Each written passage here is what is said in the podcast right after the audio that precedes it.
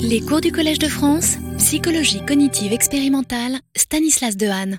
Bonjour à tous et euh, merci de votre présence à ce cours.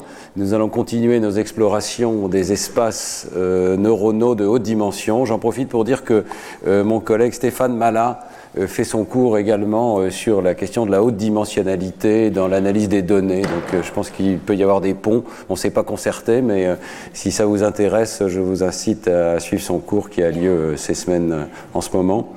Et euh, donc dans ce quatrième cours, euh, nous allons continuer nos explorations en essayant de passer plus du côté de la décision. Comment on fait pour prendre des décisions avec des espaces neuronaux de haute dimension?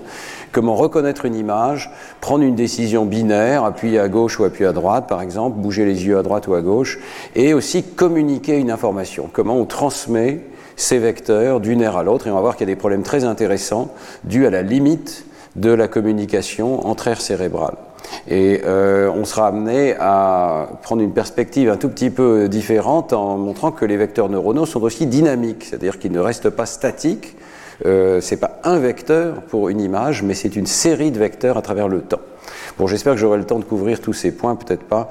Euh, on verra jusqu'où on arrive. Alors, la semaine dernière, on était resté sur euh, cette idée de euh, représentation des images sous forme de vecteurs ou de nuages de vecteurs, de variétés neuronales, neural manifold en anglais, pour une image. Alors, je résume un petit peu où on en était, hein, et je m'appuie beaucoup sur cet article de Sorcher, Ganguly et Sompolinski qui vient de paraître.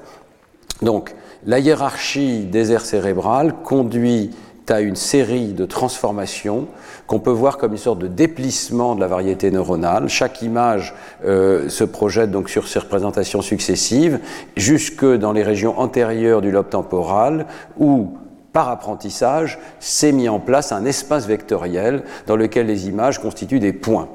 Et cet espace vectoriel déplisse les images, euh, les envoie dans des, des, emplacements différents de la variété neuronale, euh, de manière à ce qu'on puisse les distinguer.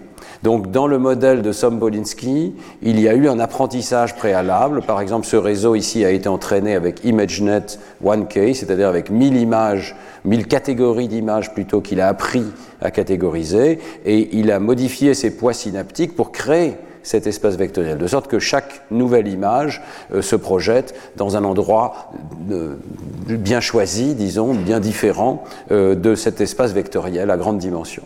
Alors, de cette manière-là, lorsqu'on voit une image nouvelle, par exemple celle d'un coati, lorsqu'on voit une série d'images de coati, eh bien, toutes ces images de coati vont être envoyées sous forme d'un nuage de vecteurs, un nuage d'activité euh, pardon, dans euh, cet espace vectoriel, et euh, on va pouvoir considérer qu'il y a un prototype qui est tout simplement la moyenne de ces vecteurs. Ce qui est intéressant avec le, les espaces vectoriels, c'est qu'on a des opérations comme la moyenne. On peut prendre la moyenne d'une série d'images dans cet espace bien particulier. Et donc la théorie de Sompolinski, c'est une fois que cet espace est appris, eh bien on peut reconnaître extrêmement rapidement des images nouvelles. Je vous montre quatre images de Coati, quatre images de Nunbat, et vous pouvez créer ces prototypes, peut-être même avec une seule image, mais avec quatre images, vous pouvez prendre la moyenne de ces vecteurs. Ça vous donne un prototype, un vecteur typique dans cet espace à grande dimension. Et l'idée de Sompolinski, la plus simple qui soit, c'est euh, pour catégoriser une image nouvelle, donc une cinquième image ici, eh bien, je vais regarder si elle est plus proche du prototype A ou du prototype B. C'est ça la prise de décision. La prise de décision, c'est tracer un hyperplan qui sépare au milieu euh, le vecteur prototype de la catégorie A et le vecteur prototype de la catégorie B. D'accord? Donc, ce qui est absolument extraordinaire, c'est qu'avec euh, ce type de prise de décision très simple, on peut apprendre en un essai ou en cinq essais. Ici, on voit, euh, je vous avais montré ça la semaine dernière, donc je vais un petit peu vite, hein, mais euh, on voit les performances à travers de très nombreuses paires d'images, euh, de l'apprentissage en quelques essais, et on voit qu'avec cinq exemples, on arrive à 98,6% de réussite sur une image complètement nouvelle. Hein. Euh, donc on a pu apprendre une catégorie, non pas sur la base de millions d'essais d'entraînement, comme l'intelligence artificielle nous a habitués euh, récemment, mais une fois que cet espace est mis en place, très très peu d'essais suffisent. Encore faut-il que le réseau ait été entraîné. Donc avec un réseau non entraîné ici, en bleu, ça ne marche pas et que les performances restent très proches de 50%. Donc il faut que l'espace vectoriel ait été d'abord créé à partir de, euh, par exemple, 1000 catégories d'images. Mais une fois que c'est fait, et on peut imaginer que peut-être l'évolution fait une partie du travail dans le système nerveux, mais ici, dans le réseau artificiel, c'est appris à partir de 1000 catégories d'images, eh bien, on peut catégoriser très vite des images nouvelles. Et tous les réseaux, euh, même avec des architectures assez différentes, ont des performances similaires et euh, arrivent, mieux ils ont été entraînés, plus ils arrivent à reconnaître des images nouvelles. Alors la théorie permet d'expliquer et la géométrie de ces représentations permet d'expliquer pourquoi certaines images, certaines catégories sont plus faciles à distinguer que d'autres. D'abord, il faut comprendre que euh, chaque catégorie correspond à un ellipsoïde. C'est l'approximation, en tout cas, qui est faite euh, par euh, Sorcher, Ganguly et Sopolinski. Donc, le Numbat, c'est une espèce de sphère ou d'ellipsoïde, puisque les dimensions peuvent varier suivant différents axes, euh, qu'ils essayent de représenter par cette forme ici. J'étais venu la semaine dernière, vous vous souvenez, avec des fruits pour vous rappeler ce que c'est qu'un ellipsoïde. C'est peut-être une sphère, mais les dimensions de la sphère peuvent varier suivant différents axes. Donc c'est peut-être plus proche d'une mangue qui a ces propriétés d'avoir trois euh, rayons, si vous voulez, différents dans trois axes de l'espace. Donc imaginez maintenant qu'à chaque fois que vous voyez une catégorie d'images, mettons toutes les images de Numbat, cet animal nouveau, eh bien, euh, vous euh, les représentez comme un nuage de vecteurs qui forment une espèce d'ellipsoïde autour d'un point qui est le prototype du Numbat. D'accord Alors la théorie va expliquer pourquoi on arrive mieux à distinguer certaines images que d'autres. D'abord, la première chose qui compte, et le plus important, c'est ce qu'on appelle signal. C'est la distance entre les prototypes. Si les prototypes sont très distants dans cet espace vectoriel, ben, ça va être facile. On va pouvoir couper un plan au milieu, ça va bien marcher pour séparer les images. Si euh, par contre la, distance est très proche, ce sont des vecteurs qui se ressemblent énormément, évidemment ça va être beaucoup plus difficile de les séparer. Et de cette manière-là, on peut considérer la théorie de cet article comme une extension de la théorie classique de la détection du signal. Donc ceux qui ont fait des travaux en psychologie expérimentale connaissent cette théorie extrêmement classique, qui a plus de 40 ans, 50 ans, et eh bien maintenant, on a une extension à la haute dimension. Alors ici, les simulations montrent ce que ça donne hein, quand on fait varier le signal ici et qu'on a soit une image, soit deux images, soit cinq images, soit un nombre très grand d'images euh, pour euh, apprendre ces prototypes. Et on voit que même avec une seule image, du moment qu'il y a assez de signal, on peut très bien arriver à d'excellentes performances. Donc l'erreur est faible pour distinguer deux catégories.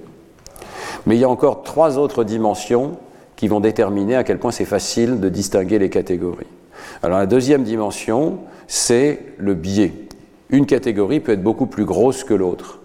Et ça crée des biais, parce que si vous avez juste deux exemples, par exemple cet exemple-ci et cet exemple-là, l'hyperplan que vous allez tracer pour catégoriser vos ellipsoïdes ne va pas être bien placé, et il va inclure toute cette zone-là. Toute cette zone-là, ce sont des vecteurs qui devraient appartenir à la catégorie de gauche, mais qui vont être classés comme appartenant à la catégorie de droite, parce qu'ils sont plus proches de ce prototype-là.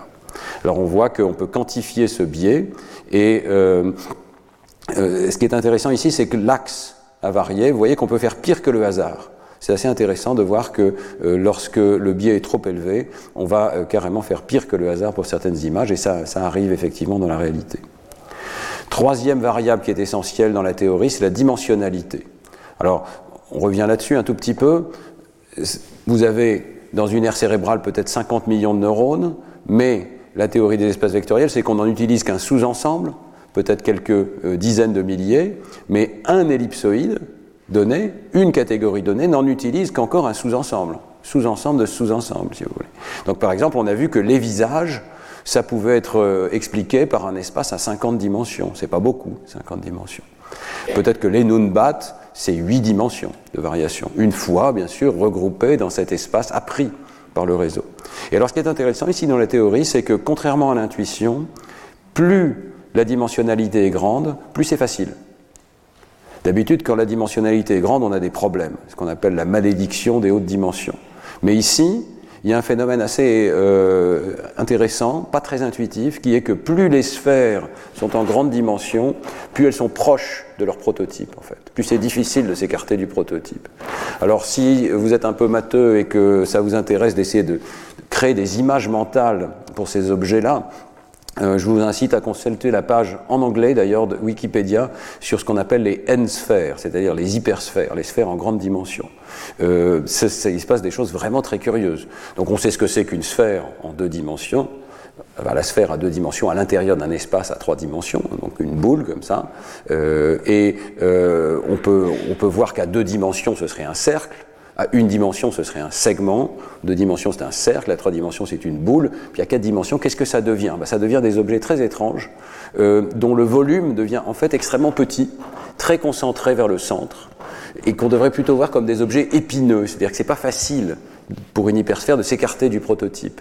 Bon, je passe sur les détails, mais vous verrez que le volume de euh, l'hypersphère diminue avec la dimension, et c'est ce qui se passe ici, c'est qu'on euh, se retrouve finalement très proche du prototype. Donc la théorie dit que plus on a de dimensions dans euh, une catégorie d'images, plus c'est facile en fait de les catégoriser. Toutes choses égales par ailleurs, hein, attention, donc il faut que le signal, le biais, etc. soient soit égaux par ailleurs.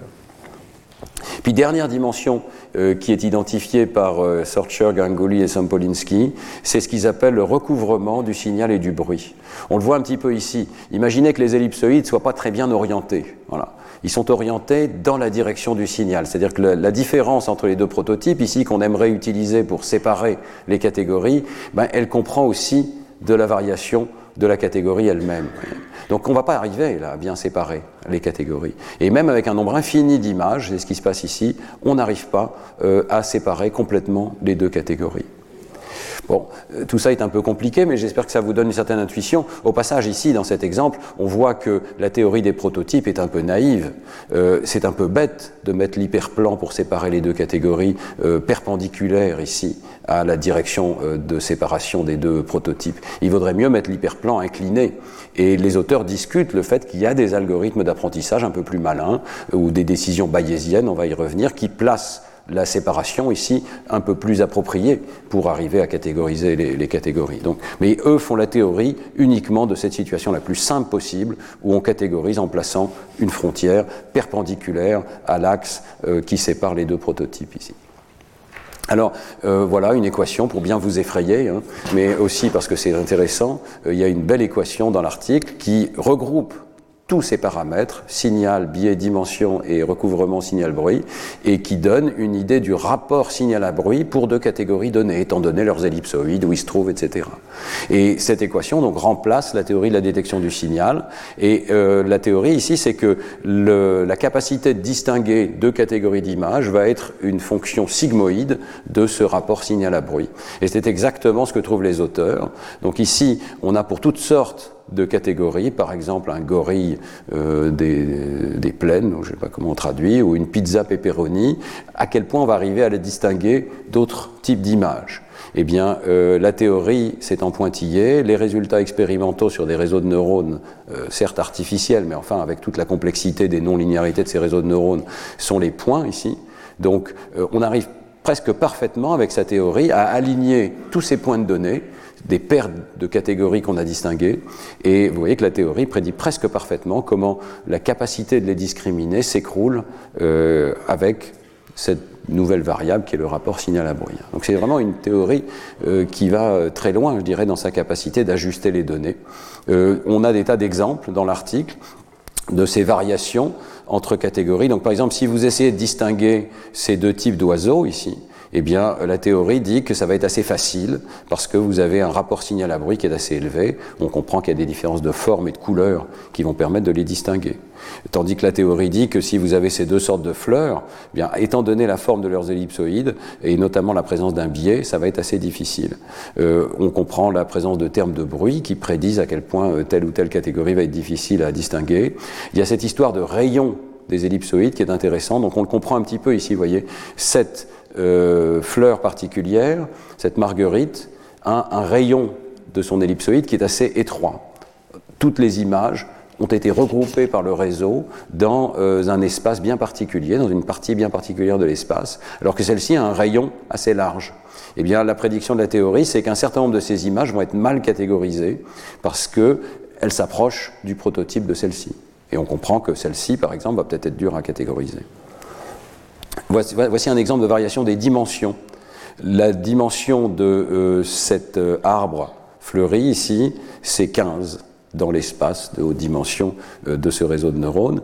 on voit que ces images, on peut effectivement les regrouper dans un petit nombre de variations. Par contre, la dimension d'une brosse à dents, c'est 73 parce qu'il y a plein de variations dans les images de brosse à dents.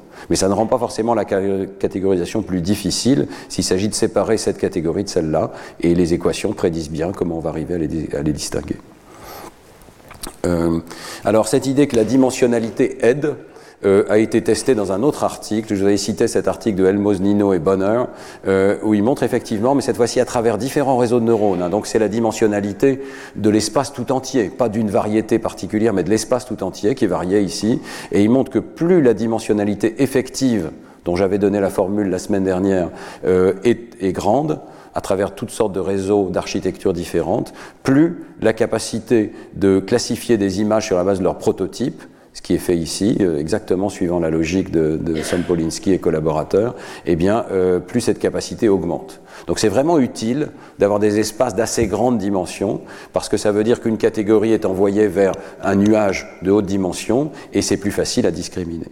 Et puis, euh, la théorie permet aussi d'analyser les couches intermédiaires. Tout ce que je vous ai montré jusqu'à présent, c'est sur les dernières couches du réseau. Mais les couches intermédiaires extraient aussi des espaces vectoriels. Et on voit ici, par exemple, donc, ce que vous avez sur ces graphes, c'est sur l'axe des X les couches successives. Et c'est un peu confus parce qu'ils l'ont fait pour trois réseaux différents. Un réseau avec 18 couches, un réseau avec 21 couches et un réseau avec 50, euh, quelques, 56 couches, quelque chose comme ça. Vous voyez que d'abord, c'est utile d'avoir toutes ces couches successives dans ces réseaux euh, artificiels parce qu'au fil des couches, la performance de catégorisation s'améliore on fait de mieux en mieux pour catégoriser ces images avec par exemple cinq exemples. Et c'est à la fin de ces couches qu'on atteint la meilleure performance. Mais on comprend aussi comment le réseau fait pour y arriver. Le réseau augmente la dimension et ensuite la réduit. Donc dans les couches intermédiaires de ce réseau artificiel, on augmente vigoureusement la dimensionnalité, puis après on comprime. On avait vu la semaine dernière qu'il y avait effectivement d'autres analyses de dimensionnalité effective qui confirmaient cette idée-là. On expand, on comprime. Et tout à fait à la fin de ces réseaux, on a un signal qui est très élevé. Donc c'est à ce moment-là qu'on a réussi à séparer les prototypes entre eux. Donc vous voyez que ces outils mathématiques commencent à fournir des outils d'analyse des réseaux artificiels. Et puis, question évidemment, est-ce que ça permet d'analyser des outils, des réseaux naturels? Alors les auteurs s'emparent de données issues du laboratoire de Di Carlo aux États-Unis, à MIT, qui enregistre des centaines de neurones dans le cortex inférotemporal du singe macaque en réponse aux mêmes images. Et euh, ils euh, appliquent la théorie à la capacité de distinguer deux images à partir des enregistrements neuronaux. Donc cette fois-ci, c'est plus des neurones artificiels, c'est des neurones réels, avec toute l'étendue de leur variation en réponse à une catégorie d'image A puis une catégorie d'image B, par exemple un éléphant contre d'autres catégories d'images. Et vous voyez que là encore, la théorie rend compte de façon très pertinente de la manière dont on arriverait à distinguer des images à partir de l'activité de, ces neurones réels. Donc quelque part, les neurones réels ont l'air de s'être ajustés pour créer un espace de haute dimension où les prototypes sont bien distingués et permettre effectivement cet apprentissage en quelques essais.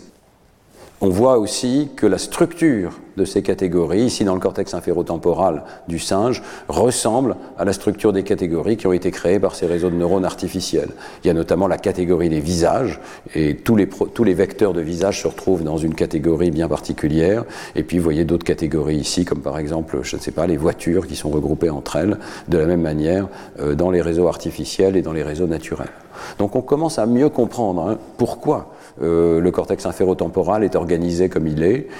Il est organisé ainsi parce qu'à la suite d'une chaîne de synapses, on est arrivé à créer un espace de dimensionnalité assez grande mais pas trop, où les prototypes de nouvelles images sont bien distingués.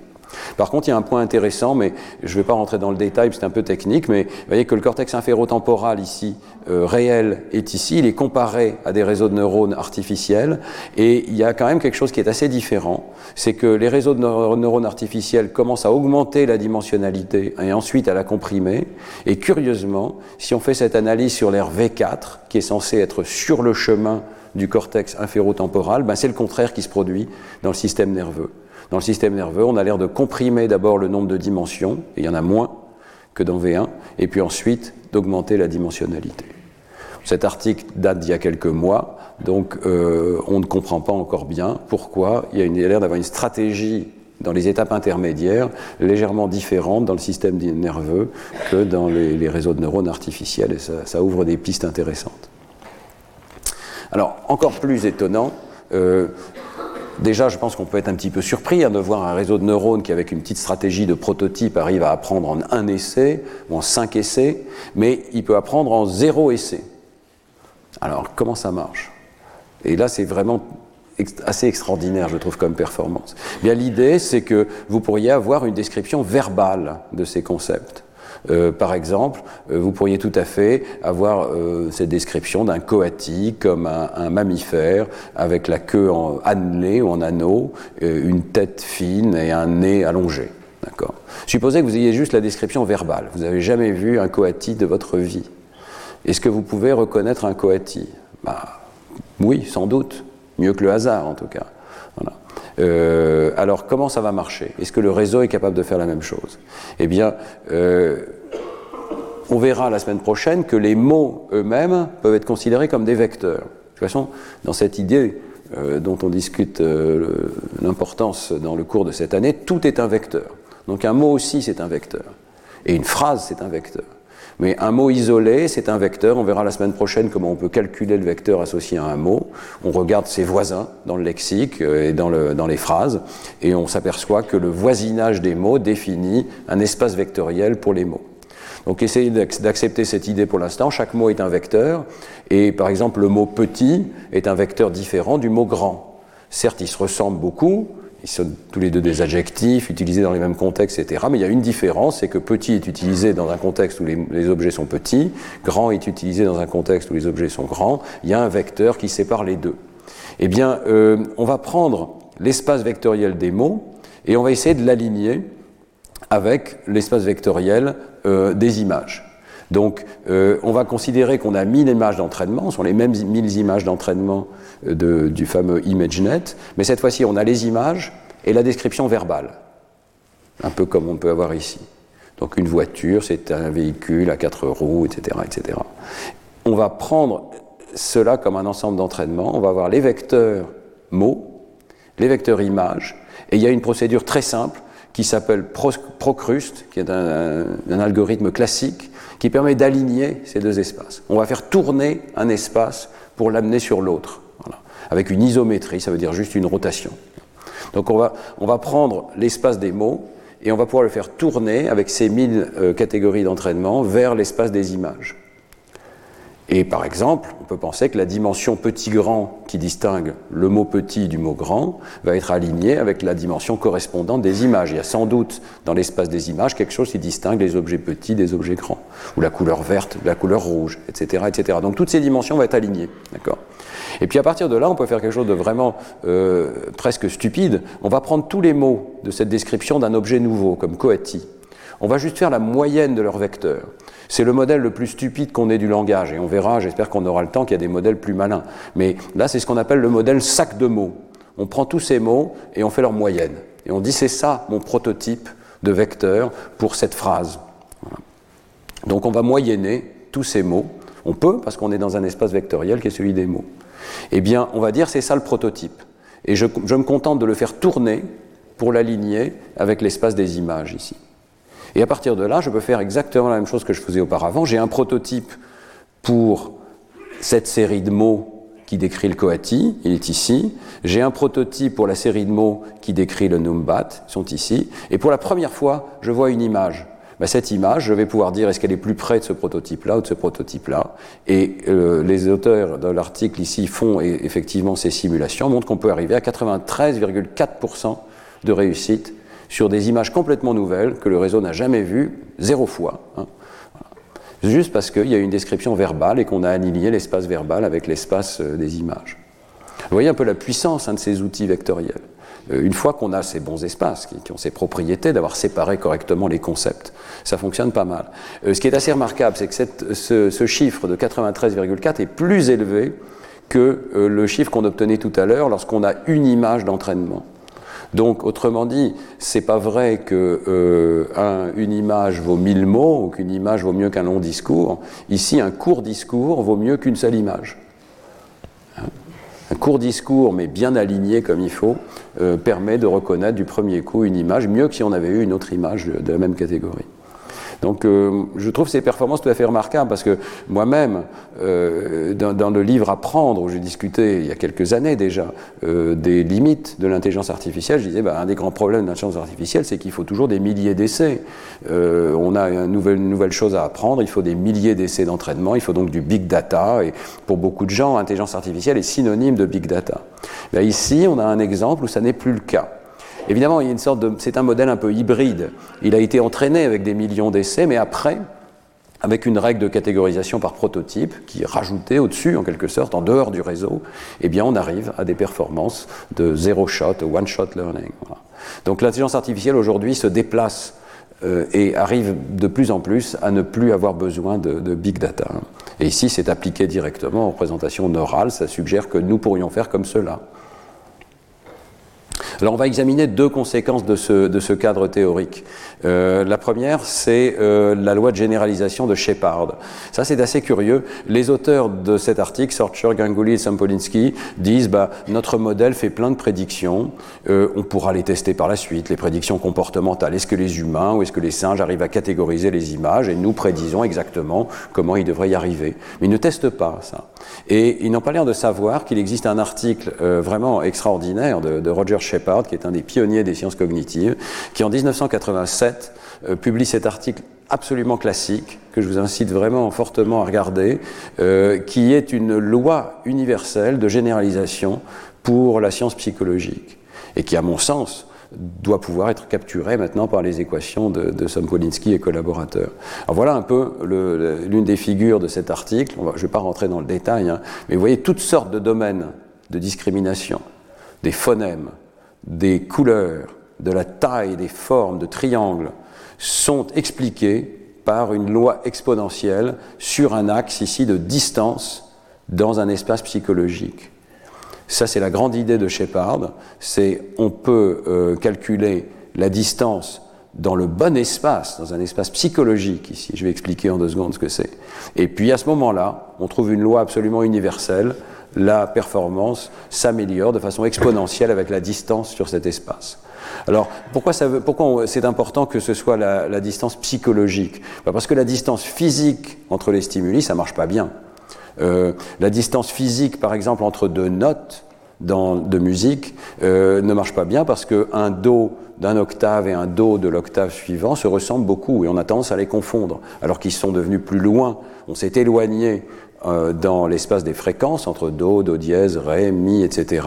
Curieusement, ça devient plus en plus facile pour les êtres humains, mais soudain, on arrive au Do de l'octave du dessus et ça redevient difficile. Et c'est pareil pour de Do à Sol, les quintes se ressemblent et les sujets ont tendance à confondre les quintes et avoir plus de difficultés. Donc cette courbe de... Euh, euh, disons, facilitation de la performance en fonction de la distance ne serait pas vraie si la distance, c'était la distance de la fréquence des notes. Elle n'est vraie que parce que c'est la distance psychologique. On peut prendre un autre exemple, c'est les couleurs. Si vous changez la fréquence spectrale des couleurs, c'est ce qui a été découvert par Newton, hein, euh, vous euh, changez continuellement la fréquence, ça facilite la discrimination des couleurs jusqu'à un certain point où vous avez en fait le système qui se boucle sur lui-même et les couleurs les plus lointaines sur le spectre se ressemblent sur le plan psychologique. Donc la couleur est un cercle. La couleur n'est pas une ligne comme euh, pourrait être la fréquence euh, correspondante dans le spectre euh, sur le plan simplement physique. D'accord? Donc il faut considérer la distance psychologique. Ça correspond totalement à, à l'idée qu'on discute depuis le début de ce cours, c'est-à-dire la distance dans le bon espace mental, dans le bon espace vectoriel. Donc comment on détermine l'espace psychologique? À l'époque de Shepard, il ne fait que de la psychologie. Aujourd'hui, on pourrait dire bah, je vais aller mesurer dans le cerveau, je vais aller voir les espaces vectoriels et je vais trouver la distance correspondante entre les, vecteurs. Euh, mais euh, à l'époque de Shepard, on ne fait pas comme ça. Il invente une technique assez extraordinaire qui continue d'être utilisée, y compris dans, dans, le data science, dans la science des données, hein, qui s'appelle non-metric multidimensional scaling. Au passage, j'en profite pour dire qu'il y a pas mal de techniques d'analyse de données mathématiques qui sont issues de la psychologie. Euh, parmi les plus euh, élémentaires d'entre elles, comme l'analyse en composantes principales, par exemple, euh, ou la régression. Donc, c'est beaucoup de questions de psychologie conduisent à des outils mathématiques intéressants. Mon Dieu. Alors ici, comment ça marche? Eh bien, c'est un système qui fait juste l'hypothèse qu'il doit y avoir une fonction monotone ici. C'est-à-dire qu'il cherche un espace de haute dimension tel qu'il y a une relation monotone entre la discrimination des sujets, la capacité de discriminer, qui est ici faible et qui s'accroît, donc le taux d'erreur, si vous voulez, doit être une fonction monotone de la distance sur un espace. Et on va chercher un espace de dimension 1, de dimension 2, de dimension 3, et on va voir, trouver la dimension minimum qui permet d'expliquer les données. Quand on fait comme ça, on a une procédure qui, partant des discriminations par paire entre les stimuli, arrive à retrouver l'espace psychologique et trouve par exemple automatiquement l'espace des couleurs. Donc le travail de Shepard est assez extraordinaire parce qu'il peut prendre n'importe quelle matrice de discrimination de paires d'objets, par exemple des paires de notes ou des paires de couleurs, et à partir de ces paires, on va retrouver l'espace sous-jacent. Bien, quand on fait comme ça, on trouve cette loi, on trouve qu'il est toujours possible de trouver un espace. Donc, vous voyez tous ces domaines ici complètement différents les uns des autres, et on pourrait y ajouter le domaine des images maintenant, et, euh, dans lequel il y a une décroissance exponentielle en fonction de la distance sur cet espace bien choisi. Voilà.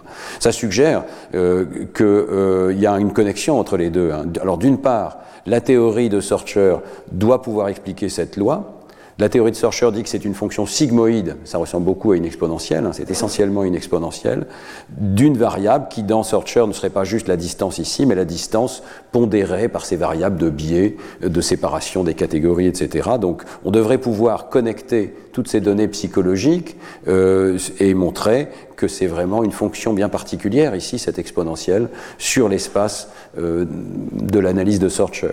Et dans le sens inverse, euh, les études de Shepard suggèrent que le modèle de Sorcher va être beaucoup plus général qu'il ne le pense. Dans l'article de Sorcher, Ganguly, Sampolinsky, ils ne discutent que du cas des images euh, qui forment des ellipsoïdes, mais dans les visions de Shepard, tout objet mental, qu'il s'agisse de couleurs, de pitch, de notes, euh, etc., des voyelles, des phonèmes, tous ces objets mentaux sont des vecteurs et des nuages de vecteurs autour d'un prototype. Donc la théorie de Sorcher doit pouvoir être étendue à, tous ces cas-là. Un premier pointeur hein, euh, vers cette théorie de Shepard, si le sujet vous intéresse, c'est vraiment un article euh, extrêmement important. Deuxième pointeur, euh, vers un article qu'on a publié au labo avec Jean-Rémy King, euh, lorsqu'il était en thèse au laboratoire. Euh, on peut, sur le même genre d'idées, expliquer euh, un certain nombre d'énigmes de la perception subliminale, la perception d'objets qui sont en dessous du seuil de conscience. Et l'idée, c'est à nouveau, euh, et là, euh, c'est une publication qui était bien, avant hein, ce travail de Sorcher, Ganguly et Sampolinsky, d'expliquer les décisions que nous prenons sur des stimuli visibles ou invisibles comme des décisions catégoriques sur un espace de représentation très vaste. Alors je vais essayer de vous expliquer ça, puis on va, voir que euh, ça fonctionne assez bien. Et il y a un certain nombre de mystères qui sont quand même, euh, qui sont quand même très curieux. Hein. Donc la perception subliminale, vous savez qu'on peut flasher des images, comme le mot radio ici, pendant une durée très brève, précédé et suivi d'images qui les masquent et dans ces conditions, il se peut tout à fait que euh, vous disiez je ne vois absolument pas ce mot-là. Je vois le deuxième, il est visible pendant une durée suffisante, mais ce mot-là qui est présenté pendant 29 millisecondes, avec des masques, je ne vois rien du tout. D'accord?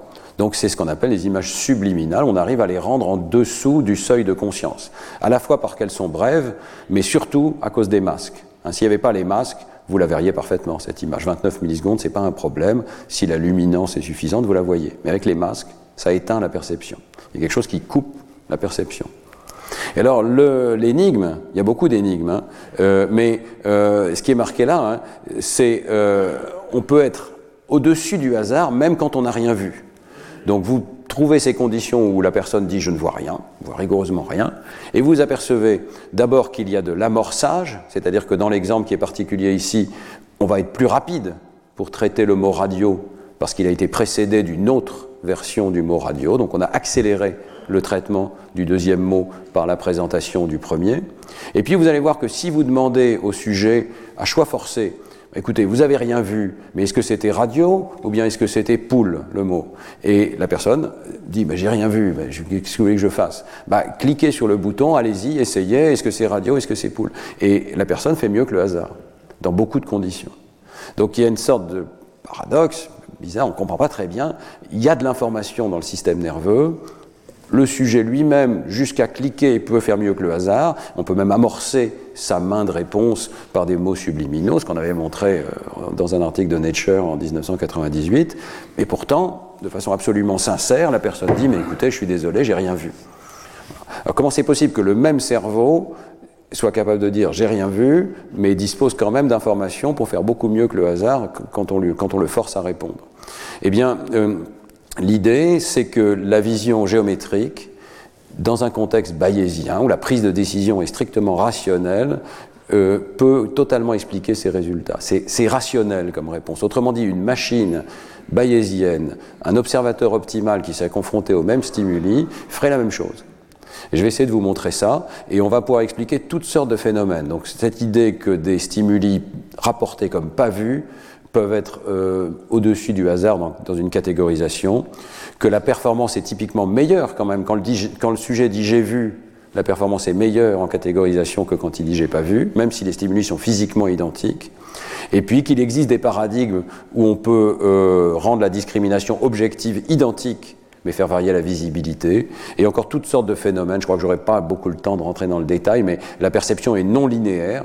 C'est pour ça qu'on parle d'un seuil de perception. Donc il suffit de changer un tout petit peu cette durée, par exemple, d'arriver à 50 millisecondes, et boum, la perception des sujets devient extrêmement euh, catégorique, et il dit ça y est, j'ai vu, j'ai tout vu.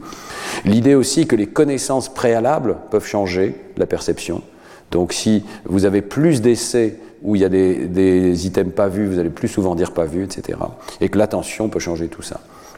Alors très rapidement, un stimulus qui varie, par exemple dans son contraste, ou dans sa durée, ou dans sa force de son masquage, va être représenté comme un vecteur dont la force varie.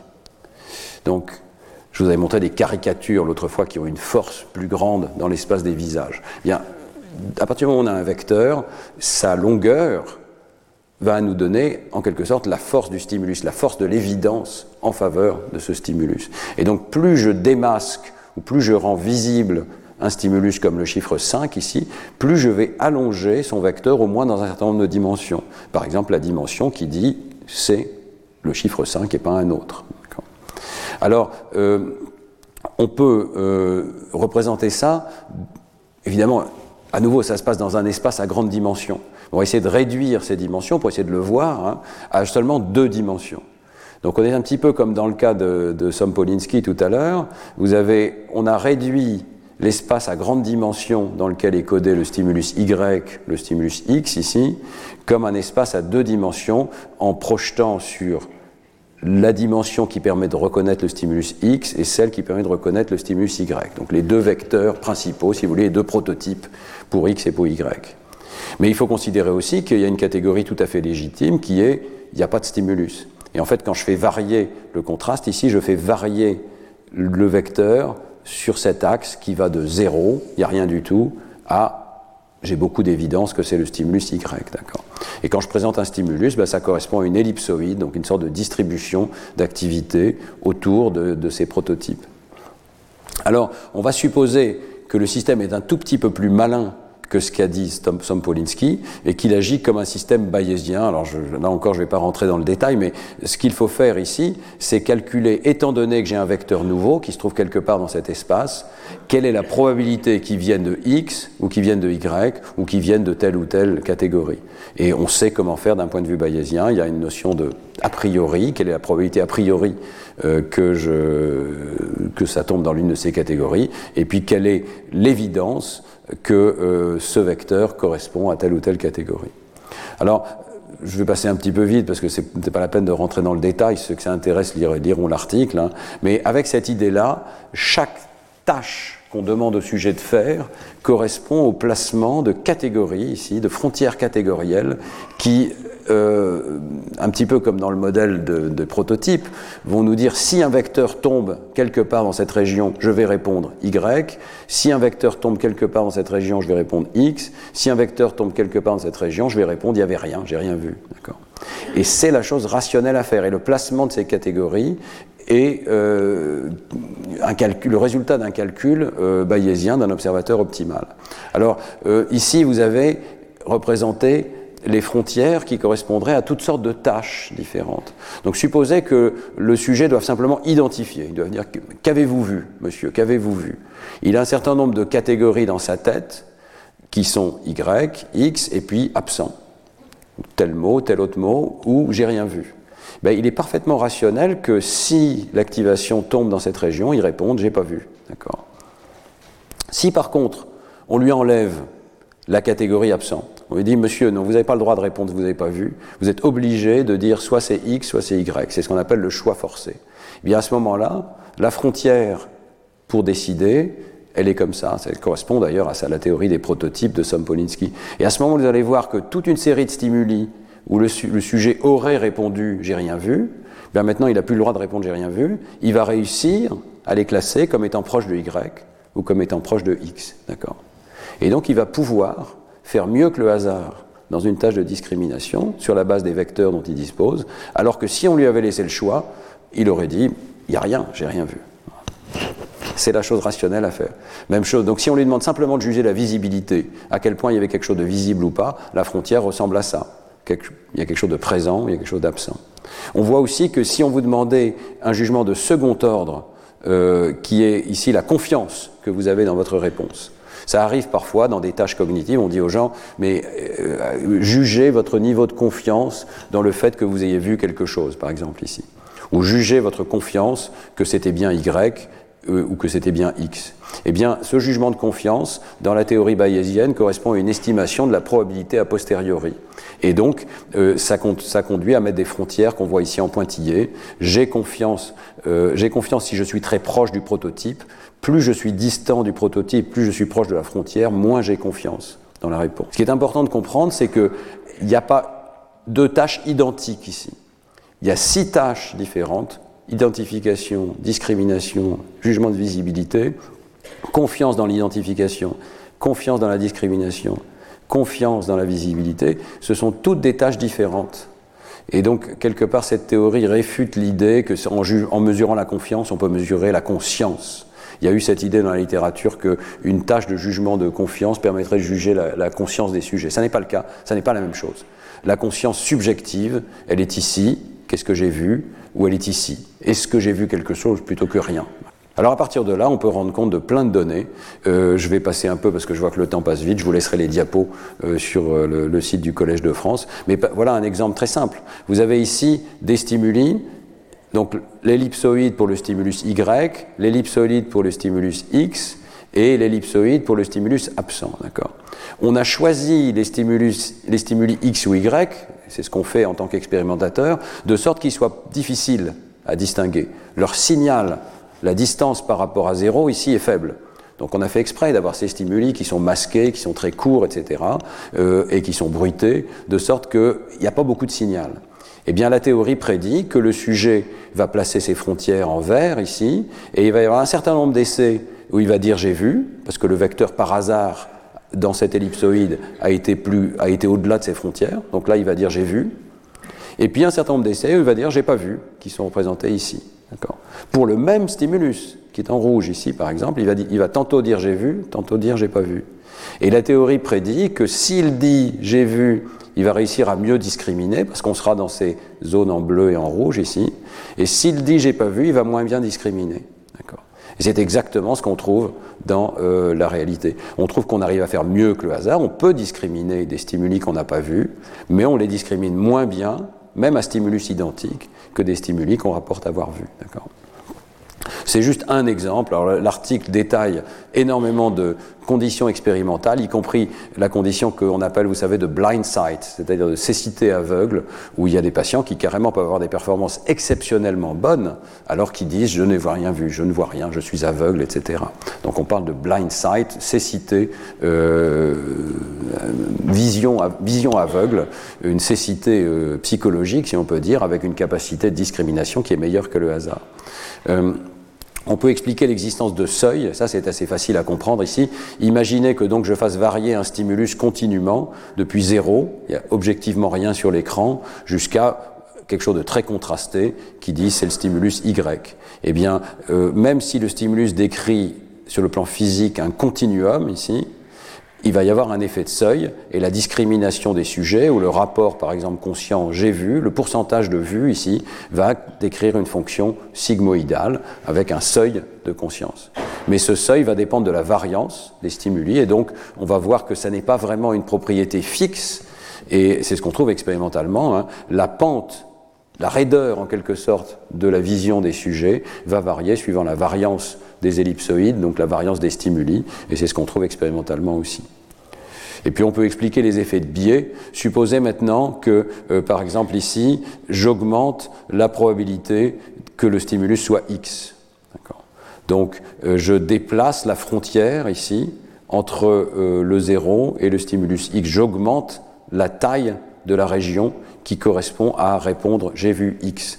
Je peux le faire simplement en changeant les priors dans un modèle bayésien, juste en changeant la probabilité que ce soit X qui apparaisse. Et dans un contexte expérimental, ça peut être par exemple une situation d'hystérésis où vous ne savez pas ce que vous voyez, puis on augmente le contraste jusqu'à ce que vous le voyez et on rediminue le contraste. Donc dans ce cas-là, vous savez ce que vous devez voir. Si vous savez ce que vous devez voir, le modèle dit qu'on va augmenter la région dans laquelle vous allez pouvoir répondre purement rationnellement hein, que c'est X que vous avez vu, et on va pouvoir déplacer les courbes de visibilité. Et là encore, ce sont des choses qu'on observe sur le plan expérimental. À stimulus identique, la, probabilité a posteriori déplace les courbes. Ce sont des choses qu'on est encore en train d'étudier avec Jean-Rémy King. Euh, on a encore un article à publier sur ce sujet, mais ce sont des phénomènes bien, bien attestés.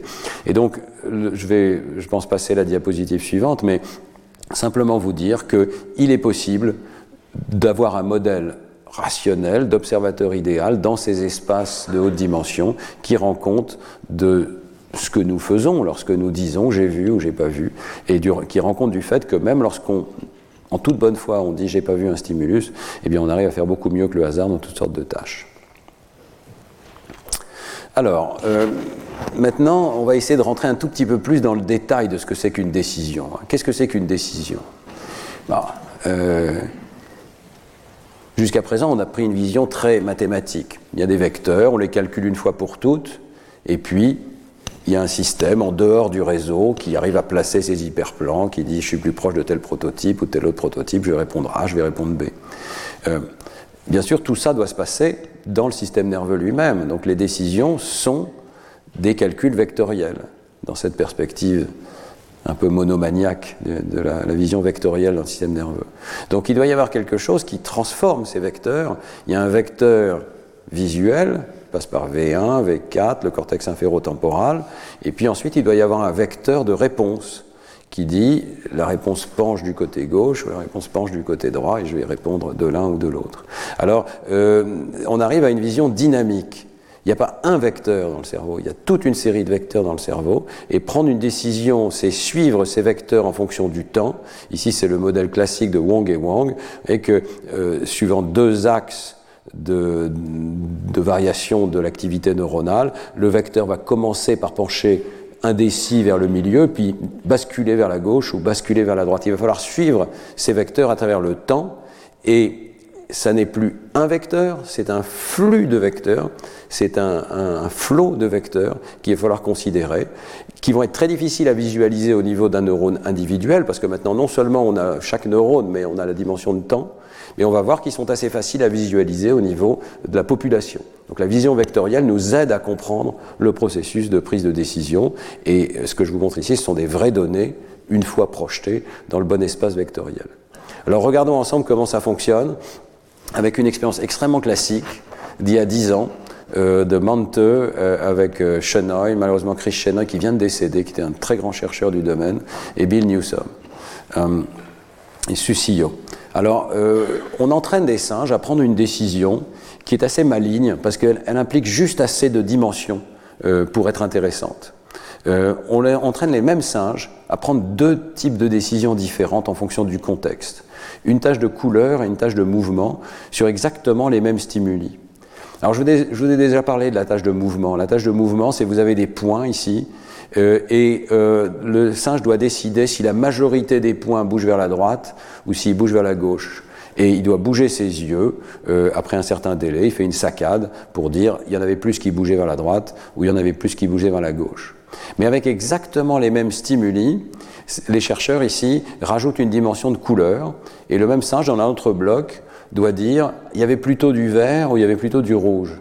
La proportion de points verts ou de points rouges peut varier, et là l'animal rapporte il y avait plus de rouge ou il y avait plus de vert. Et on s'arrange pour que ces deux dimensions soient complètement orthogonales. Donc voilà l'espace des stimuli.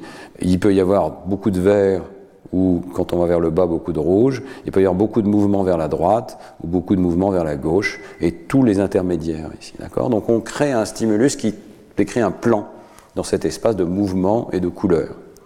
Et puis bien sûr, il y a la décision du singe.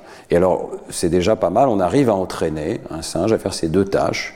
Donc ici, vous voyez, lorsqu'il fait la tâche de mouvement il a une courbe psychophysique de réponse en fonction de la cohérence du mouvement qui, ressemble à ces courbes de décision, un sigmoïdal. Il y a, un, seuil ici qui est bien placé autour de 50%. Plus il y a de mouvement vers la droite, plus il arrive à répondre. Plus il y a de mouvement vers la gauche, plus il arrive à répondre du bon côté. Et il ne se laisse pas trop influencer dans ce cas-là par la couleur. Ici, c'est l'axe de couleur qui change. Vous voyez qu'il y a très peu de changement de la décision de l'animal en fonction de la couleur on passe le même animal dans le bloc de jugement de couleur, et vous voyez que tout change. Cette fois-ci, c'est la couleur des stimuli qui l'induit à répondre d'un côté ou de l'autre, et le mouvement n'a pas beaucoup d'influence. Donc on a réussi à avoir un animal qui prend les mêmes stimuli, et on va essayer de suivre les vecteurs correspondants pour arriver à cette décision-là ou à cette décision-là, et voir comment ça marche. C'est un, un problème intéressant de routage. Il faut router l'information vers la décision ou au contraire la négliger. Dans ce contexte ici, il faut router l'information de mouvement vers la décision et il faut négliger l'information de couleur. Mais on change de bloc et l'essai suivant, il faut faire autre chose. Alors, les auteurs enregistrent 388 unités neuronales, euh, 1014 euh, électrodes enregistrent des, enregistrements multi-unitaires, donc vaste ensemble de données, impossible à analyser une par une, très difficile. Il faut donc réduire ces données, et, c'est tout l'objectif hein, de ces, analyses vectorielles. Donc d'abord, ils font une analyse en composantes principales pour réduire ça aux 12 dimensions de variation les plus importantes, et ensuite ils trouvent quatre dimensions qui correspondent aux quatre paramètres essentiels de la tâche, le choix, gauche ou droite, le mouvement du stimulus, vers la droite ou vers la gauche, la couleur, verte ou rouge, et puis le contexte, est-ce que je suis dans le bloc couleur ou dans le bloc euh, mouvement. Et pour chacune de ces dimensions, on peut regarder comment varie l'activité neuronale. Alors, vous inquiétez pas, je vais vous expliquer ça. Et ça vaut la peine parce qu'avec cette perspective vectorielle, on comprend ce qui se passe. Alors, si on regardait des neurones individuels, on ne comprendrait rien du tout. Hein.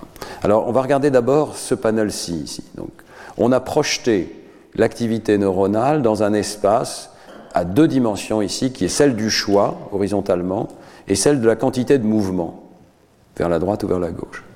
Et chaque point représente l'activité neuronale, mais si on suit les points sur une courbe, c'est en fonction du temps. Ça démarre toujours autour de zéro. L'activité neuronale avant le stimulus est à zéro, par définition de cet espace vectoriel. Hein. Et puis on va s'écarter du zéro et aller vers une certaine décision. Vous voyez qu'il y a toute une série de stimuli qui conduisent à la décision gauche sur l'axe du choix et toute une série de stimuli qui conduisent à la décision droite sur l'axe du choix. Donc euh, on voit littéralement le vecteur neuronal aller dans la bonne direction. Si on projetait uniquement sur l'axe des X, on verrait une sorte d'accumulation d'évidence, ce qui a été rapporté par Mike Shadlen et d'autres collaborateurs. On accumule l'évidence en faveur de la réponse gauche on fait la réponse droite. Et on le fait à bon escient en fonction des stimuli. Maintenant, Donc ça, c'est la, dimension horizontale, hein. une accumulation graduelle d'évidence sur l'axe du choix. Ici, on est dans le contexte du mouvement, donc l'animal doit juger le mouvement. Et c'est pour ça qu'on projette les données sur l'axe du mouvement vertical ici, et on voit autre chose, on voit que plus il y a d'évidence pour le mouvement, plus l'animal, plus la représentation neuronale plutôt dévie dans une direction ou dans l'autre. Donc ici, il n'y a pas beaucoup d'évidence en gris clair, il y a peu de points qui bougent vers la droite, il y a moins d'activité neuronale dans cette direction vectorielle. On s'aperçoit que cet axe euh, de dimension sensorielle ici représente la force de l'évidence à un moment donné. Et c'est intéressant de voir que la dynamique est très différente. Sur l'axe des X, on a une accumulation progressive, on s'écarte de plus en plus. Sur l'axe des Y, on a une activité transitoire qui est comme la force de l'évidence à un instant donné. Donc la force de l'évidence fait dévier le vecteur par là-haut. Tout ça, c'est dans le cortex euh, préfrontal, hein. donc c'est dans les mêmes neurones. Mais dans les mêmes neurones, il y a deux directions qui changent en fonction du temps. D'abord, je code pour le mouvement, et ensuite, de plus en plus, j'arrive à dire ce mouvement devrait m'inciter à cliquer à gauche ou ce mouvement devrait m'inciter à cliquer à droite. Et la, perspective vectorielle permet de le, visualiser en quelque sorte. Donc, vecteur dynamique qui d'abord pousse en direction du stimulus vu comme un vecteur, et ensuite vers la décision. Alors, on le voit ici lorsque l'animal est dans le contexte de mouvement, donc il, accumule l'évidence sur le mouvement et ça l'entraîne euh, à prendre sa décision. On le voit dans le contexte de la couleur ici. Donc cette fois-ci, les axes qui ont été choisis pour visualiser les mêmes données. Hein, c'est l'axe du choix et cette fois-ci l'axe de la couleur. Et on voit exactement le même phénomène que tout à l'heure. Plus il y a d'évidence pour la couleur, plus on dévie facilement et plus on va vite vers la bonne décision. Maintenant, qu'est-ce qui se passe dans les autres quadrants ici? Ici, par exemple, on a présenté les mêmes données, mais sur un axe différent de choix et de couleur. Donc l'axe de choix, c'est le même, mais l'axe de couleur, c'est différent. Et on voit quelque chose d'assez curieux, c'est que même lorsque l'animal doit juger le mouvement, il est dans le contexte de mouvement ici, si on trie les essais en fonction de leur couleur, eh bien on s'aperçoit que la couleur est codée de façon transitoire dans le cortex frontal. Il y a un vecteur de couleur dans le cortex frontal qui indique la couleur du stimulus, même si l'animal ne doit pas la juger. Alors, comme il ne doit pas la juger, toutes les couleurs ici sont mélangées et peuvent conduire à la réponse gauche ou à la réponse droite, mais euh, elles ont été codées de façon transitoire avant de revenir vers zéro. Si vous imaginez projeté sur l'axe des Y, ici, on monte et on redescend. On monte et on redescend à zéro. Hein. Ici aussi, pour le mouvement, on monte et on redescend à zéro. Mais ce mouvement a conduit à une décision. Ce mouvement de couleur n'a pas conduit à la décision. On arrive à décomposer dans le temps ces vecteurs neuronaux. Euh, alors, il y a un phénomène qui n'était pas connu auparavant, hein, c'est que le cortex préfrontal peut représenter des dimensions non pertinentes du stimulus. En fait, les deux dimensions, couleur et mouvement, sont représentées jusqu'au niveau du cortex frontal.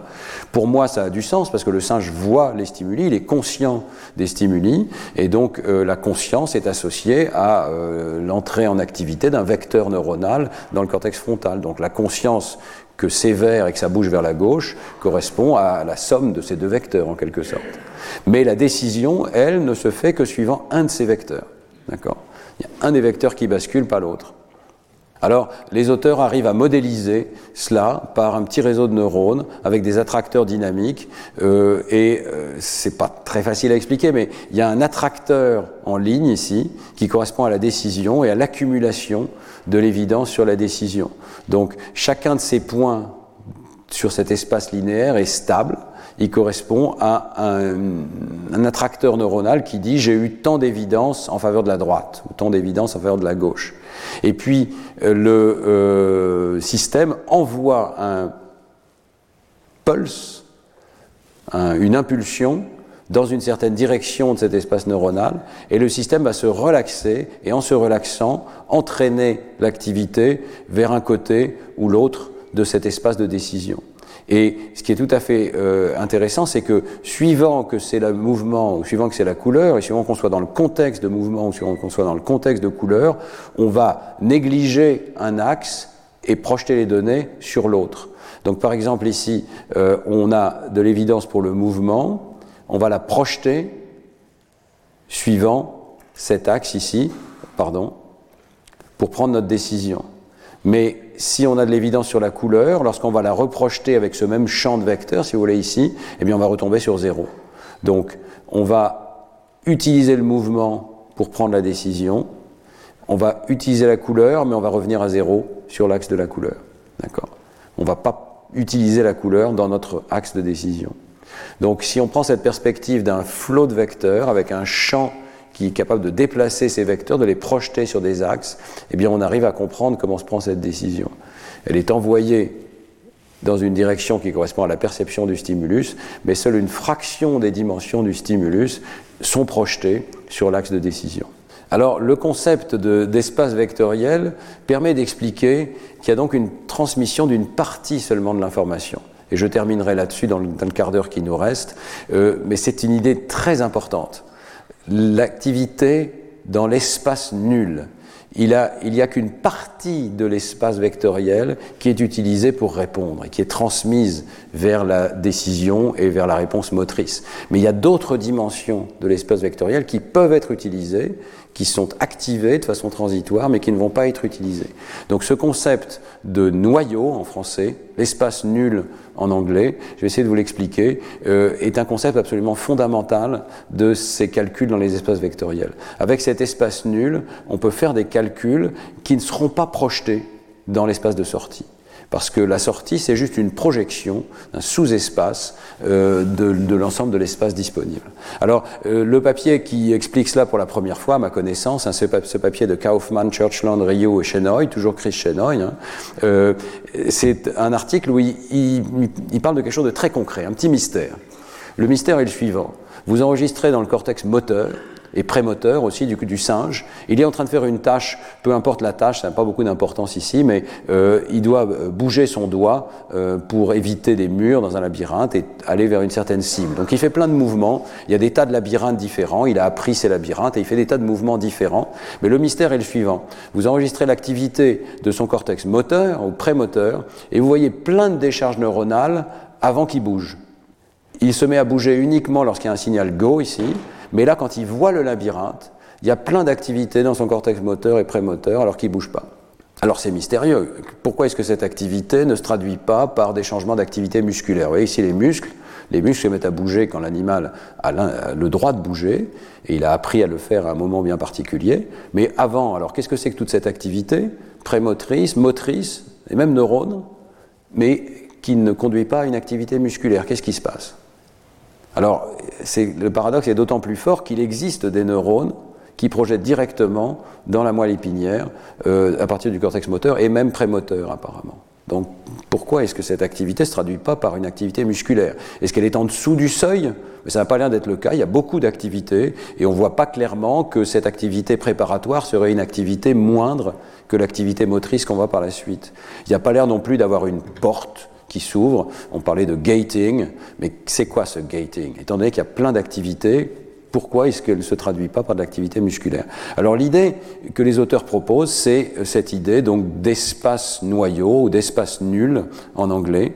Supposez que la relation soit simplement linéaire. Donc vous avez l'activité motrice des muscles M qui serait une fonction linéaire de l'activité neurale, avec une certaine matrice, comme c'est plein de neurones et plein de muscles, il y a une matrice qui passerait de l'un à l'autre.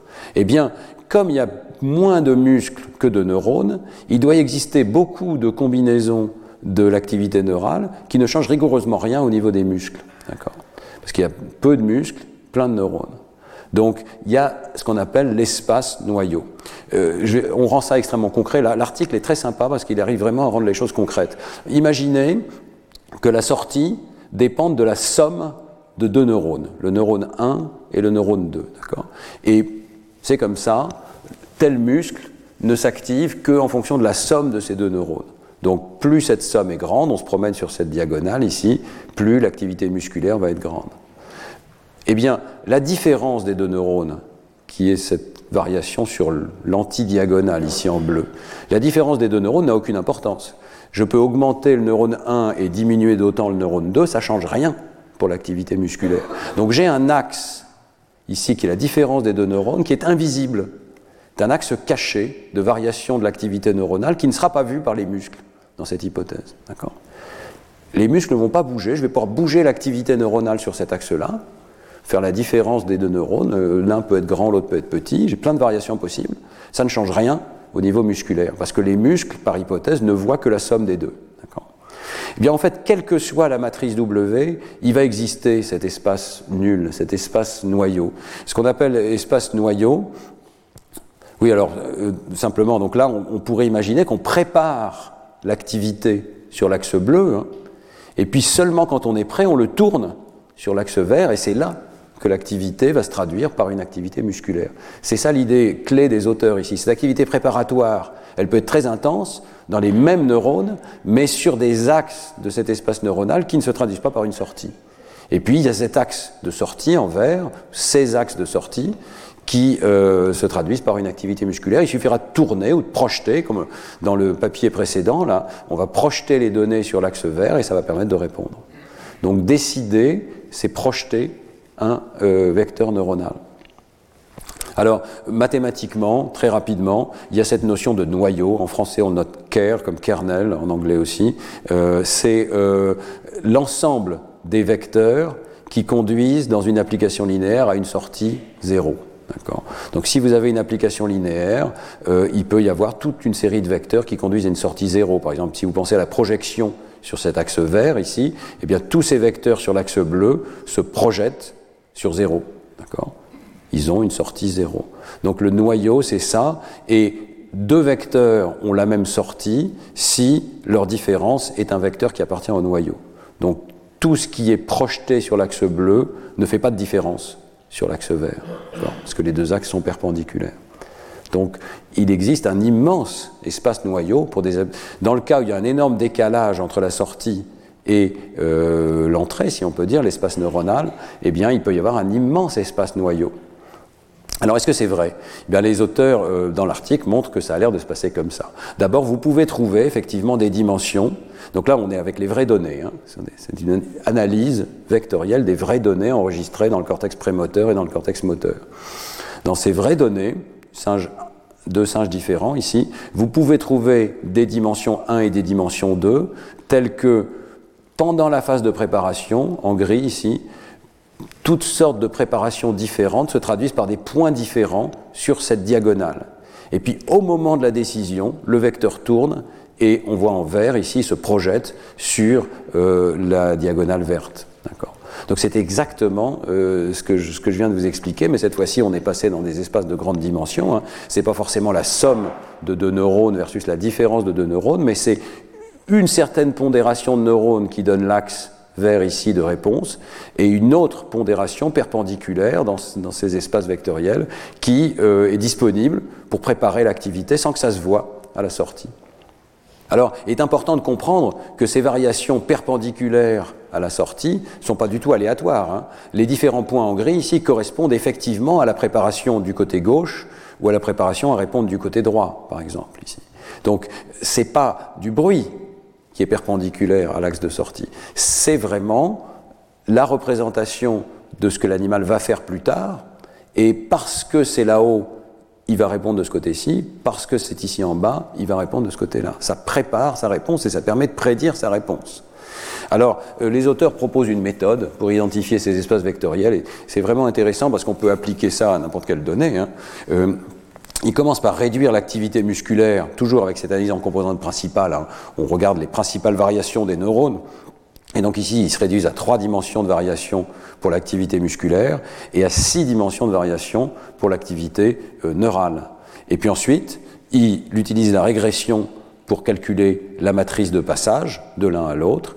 Et parce que euh, c'est une matrice euh, de dimension particulière, il est possible de trouver un espace nul de dimension 3 et un, espace orthogonal, un espace de réponse de dimension 3. Et il trouve effectivement que lorsqu'on projette sur les dimensions de sortie, donc les trois qui sont efficaces pour la sortie, elles ne sont utilisées qu'au moment où l'animal bouge, elles sont pratiquement, elles restent à zéro pendant que l'animal prépare sa réponse, et c'est uniquement sur les trois dimensions qui font partie de cet espace nul, de ce noyau, de la transformation motrice que euh, les signaux préparatoires se situent.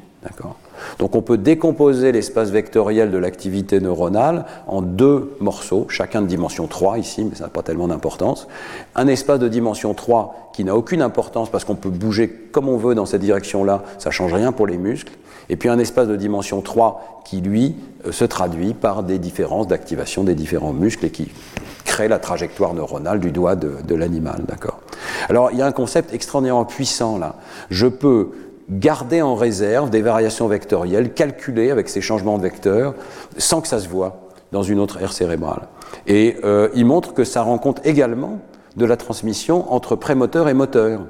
Donc d'une aire cérébrale à l'autre, pas seulement vers les muscles. Il y a une idée beaucoup plus générale ici.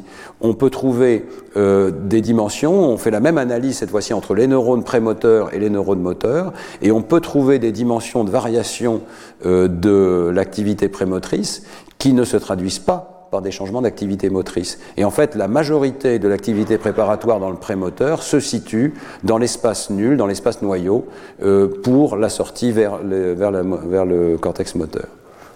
Donc c'est une stratégie qui n'est pas juste utilisée pour sortir des informations vers les muscles, c'est une stratégie qui est utilisée à l'intérieur du cortex pour parler du nerf cérébral à l'autre. Je passe sur les nombreux contrôles, mais je euh, signale qu'il y a maintenant un article euh, de ces auteurs, ici 2019, qui propose ça comme une stratégie absolument générale de communication entre aires cérébrales. L'idée, c'est que pour deux aires cérébrales données, il y a un espace noyau et il y a un espace visible, euh, un espace de communication. Et la, proposition, c'est donc que la capacité d'une région source à communiquer certains de ces patterns d'activité tout en gardant d'autres privés pourrait être un moyen de routage sélectif de l'information entre aires cérébrales. Les fluctuations à l'intérieur du nerf cérébral ici peuvent être visibles dans l'air A, mais pas dans l'air B. D'autres fluctuations projetées dans le bon espace vectoriel vont être visibles dans l'air B, mais pas dans l'air A. Et puis, il est possible d'avoir un espace de variation où les deux vont être visibles. Et par des projections, des rotations de ce vecteur, je vais pouvoir sélectivement parler avec tel air, parler avec tel autre, bloquer le passage de l'information, au contraire le faciliter. Et c'est exactement ce qu'on a vu dans l'article sur mouvement et couleur. Hein. L'information de mouvement peut être bloquée, alors que l'information de couleur va être basculée vers l'espace de sortie. Avec des rotations vectorielles, on peut faire ça. Donc, il faut absolument essayer d'imaginer ces espaces de transmission d'informations d'une aire à l'autre. Et on va avoir énormément de flexibilité pour passer d'une aire à l'autre. Ce qui est intéressant, c'est ces dimensions privées.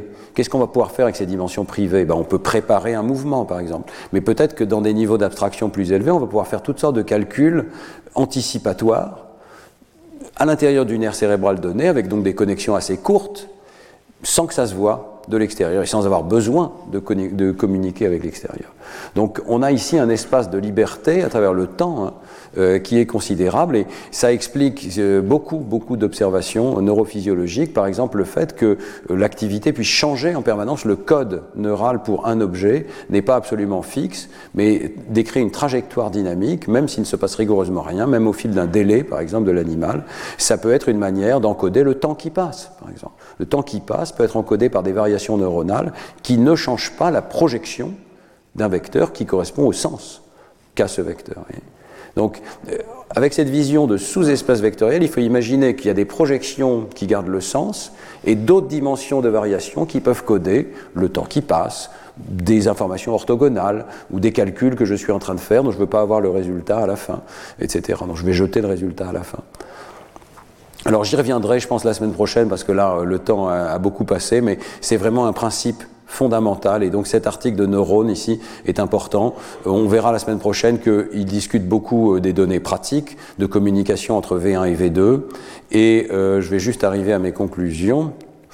Mais je voulais vous parler aussi de, du fait que c'est un problème réel. Hein ce problème de communication. Il n'y a pas tant d'axones que ça, parce qu'on verra ça la semaine prochaine, il n'y a pas tant d'axones que ça pour communiquer d'une ère à l'autre. Et dans cet article ici de Eric Algren et Bruce Rosen, ils discutent le fait qu'en fait, il y a probablement très peu d'axones qui permettent de communiquer d'une ère à l'autre.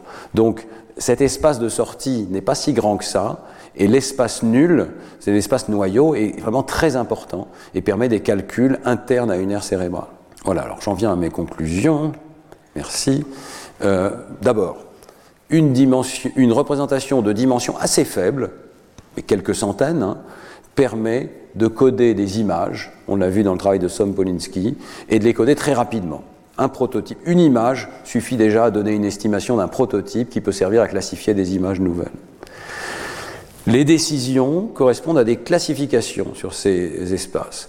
Donc c'est des hyperplans qui séparent tel prototype de tel autre. Et euh, en dynamique, on peut les voir comme des projections sur un espace de sortie, sur un axe. Je dois répondre à gauche, je dois répondre à droite. La frontière entre ces décisions explique la psychophysique de la décision. C'est une sorte d'extension de la théorie du signal à des espaces de plus qu'une dimension, et en particulier, elle peut expliquer le traitement conscient et non conscient, les prises de décision non conscientes dans le traitement subliminal. Et puis enfin, il est probable qu'un petit nombre de neurones seulement sont capables de communiquer à l'extérieur, euh, ce qui euh, crée une opportunité, l'existence de cet espace noyau qui permet des calculs cachés, des calculs invisibles de l'extérieur, et donc une communication sélective de l'information en projetant ou pas sur l'espace de sortie. Merci beaucoup de, de votre attention. Retrouvez tous les contenus du Collège de France sur www.colège-2-france.fr.